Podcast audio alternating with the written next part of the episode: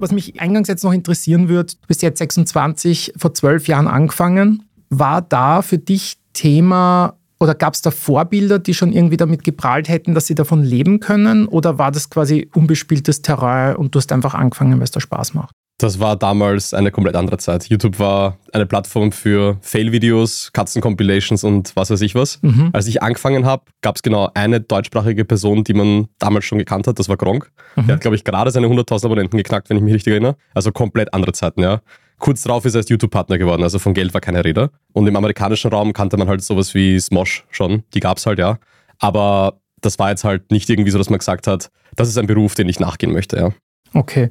Das heißt, davon die Eltern überzeugen, ist wahrscheinlich auch noch schwierig gewesen. Aber ich glaube, es war initial auch nicht die Idee, davon leben zu können, oder schon? Genau, war es überhaupt nicht. Ich habe das angefangen, weil ich Schule gewechselt habe, vom Land in die Stadt, also nach Wien. Bin auf eine HTL gegangen und mit Pendeln und längeren Schulstunden war einfach keine Zeit für andere Hobbys nebenbei. Und ich habe immer schon gern gezockt. Und dann hat sich das irgendwie ergeben. Ich habe auch einen deutschen YouTuber damals kennengelernt, der auch so um die 1000 Abonnenten hatte, Minecraft gespielt hat. Und wir haben einen gemeinsamen Server einfach gemacht. Und ich habe dort das ganze Administrative gemacht.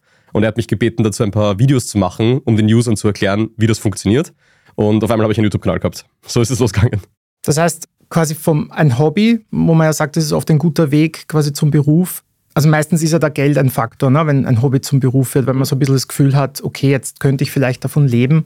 Wann war das bei dir der Fall? Also ich habe, glaube ich, die ersten drei Jahre, die ich das gemacht habe, keinen Cent damit verdient. Danach war es ein kleines Taschengeld mit 17, was ich in der Schulzeit nebenbei verdient habe. Und das erste Mal war ich dann in einem Werbespot im Fernsehen. Da ist es dann so relevanter geworden, weil man auf einmal so eine größere Zahlung bekommen hat dafür, dass man dort das Gesicht war. Und dann ist mein Kanal kurz drauf recht durch die Decke gegangen. Das war so der Durchbruch. Und dann ist es von, keine Ahnung, 80, 90 Euro im Monat, die ich verdient habe, damit auf einmal vierstellig geworden. Sofort. Und dann war so der Punkt, okay, sitze ich jetzt wirklich in der Schule und will das lernen, was ich hier gerade mache, was mich zu dem Zeitpunkt eh nicht wirklich mehr gefreut hat. Oder versuche ich irgendwie daraus mehr zu machen? Das heißt, da war auch der Punkt, wie es vierstellig geworden ist, wo du dachtest, okay, jetzt, das wird ein Business. Ja, also man hatte schon ein Gespür dafür, mhm. weil ich war ja zu der Zeit auch schon auf deutschen Events, Gamescom oder Video Days damals. Mhm. Und es war selbst surreal mit 17, 18 dann, dass dort halt tausende Leute bei einem Autogramm ein Foto haben wollen. Mhm. Du von Firmen gebucht wirst, dass du am Stand stehst und horrende Summen dafür bekommst, dass du dort eben deine Autogrammstunden machst. Das war dann schon so der erste Punkt, wo man realisiert hat, dass Social Media ein richtig großes Business wird. Aber da sind ja einige Schritte damit verbunden. Ne? Also wenn ich zum Beispiel an meine Selbstständigkeit zurückdenke, das war relativ einfach. Ne? Du hast gewusst circa, was du machst und dann gehst halt war das WKO oder so und gehst hin und sagst, ich möchte das und das Gewerbe anmelden. Das stelle ich mir jetzt damals als Streamer ein bisschen schwieriger vor. Also meine erste Konversation war mit meinen Eltern und das war original Mama, Papa, ich glaube, ich brauche einen Steuerberater. Zum großen Vorteil war mein Papa sein Leben lang selbstständig. Das heißt, er hatte einen Steuerberater, wir sind dorthin. Der hat aber noch nie was von Influencern gehört. Es war eine sehr lange Erklärsession erstmal, bis das Verständnis da war. Aber hat mich dann sehr gut beraten. Ich bin heute noch bei dem. Also bin da sehr zufrieden. Und der hat mir eigentlich bei den ganzen Startsachen geholfen, sage ich einmal. Ich habe von meinen Eltern durch die Selbstständigkeit schon mitbekommen, wie man mit Geld umgeht, dass das Finanzamt und die SVS irgendwann kommen werden und was haben wollen. Und habe einfach nicht Geld verschleudert. Also ich glaube, das ist sehr dem geschuldet, wie ich erzogen worden bin, dass ich damit vorsichtig umgegangen bin. Ich glaube, das ist so ein Key-Faktor, den noch viele manchmal vielleicht vergessen, dass halt alle Influencer, die irgendwie damit Geld verdienen, sind selbstständig. Die sind, ja. also glaube ich, ganz selten bei irgendwelchen Agenturen angestellt, sondern sind wirklich einfach Selbstständige, die halt dann vielleicht sich irgendwie zusammenschließen zu einer größeren Gruppe oder so aber sonst eigentlich selbstständig und dann im Gewerbe anmelden müssen, mit dem Finanzamt regelmäßig Kontakt haben und so.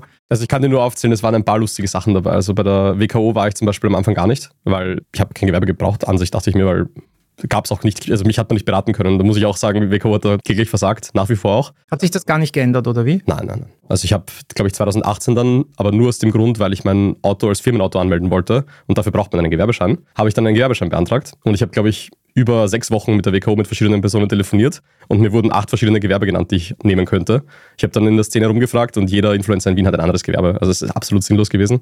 Ich habe dann einfach irgendeins genommen und seitdem bin ich halt dann auch bei der WKO, eigentlich nur fürs Auto, wie gesagt. Sehr gut. Zu dem Thema, was du gesagt hast mit Selbstständigkeit. Es gibt ein paar Ausnahmen. Ich glaube zum Beispiel ein Inscope, den kennt man ja auch in Deutschland. Die haben eine GmbH gegründet und haben praktisch ihn und den Tim Gabel als Zugpferde und die nehmen ihre kompletten Einnahmen, egal durch was, in diese GmbH und zahlen sich einfach ein Gehalt aus. Das machen meines Wissens nach auch ein paar Leute, gehört aber sehr viel Vertrauen zu, weil so eine Geschäftsbeziehung ist halt doch schon mal ein bisschen mehr als eine Ehe.